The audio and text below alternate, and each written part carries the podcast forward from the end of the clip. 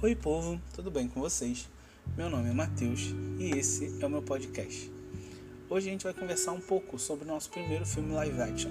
A gente já falou de Soul, da Disney, que é uma animação, mas hoje a gente vai falar sobre questão de tempo. Um filme que tá no cantinho esquerdo do meu coração, assim, guardadinho, a sete chaves, com pantufas. Mas a história é basicamente básica, conta a história de Tina, que com 21 anos descobre através de seu pai, que os homens de sua família têm o poder de viajar para o seu próprio passado e modificá-lo. Sim, só o seu passado. Ele não pode voltar na Segunda Guerra Mundial e acabar com a guerra, somente onde ele esteve presente. Ao longo das suas viagens, o personagem vai aprendendo e amadurecendo, como é natural ao longo do tempo. Ele aprende que não tem viagem no tempo capaz de fazer alguém amar outra pessoa, mas também que viagens no tempo mudam o futuro. Se você mudar um ponto no passado, o futuro vai ser diferente. Mas ele aprende também que alguns momentos com algumas pessoas são únicos.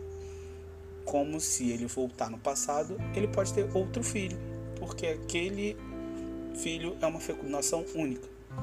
Questão de tempo é um filme normal. Se a gente tirar a ideia de máquina temporal de voltar ao passado, é uma história que se baseia em amor, relacionamento, perda, ilusão, desilusão, família. E o que é a nossa vida se não é isso? Mas no filme, assim como a vida, nos ensinam que às vezes a gente quer voltar e viver momentos incríveis novamente, ou não viver momentos incríveis novamente, ou até mudar esses momentos e deixamos de viver coisas que estão presentes no nosso presente.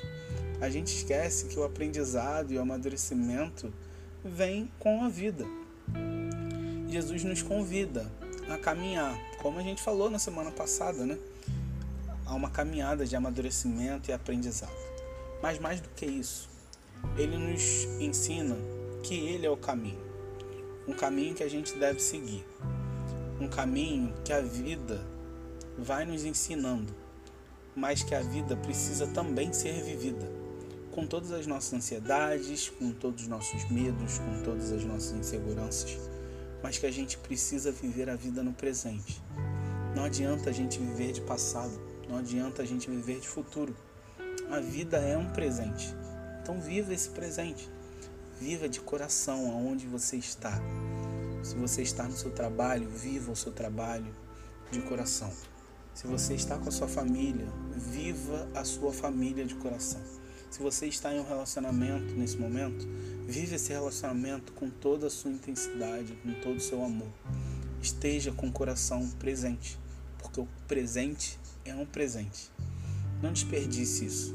Não queira viver no passado e não se antecipe ao futuro que ainda vai vir. Viva o seu presente.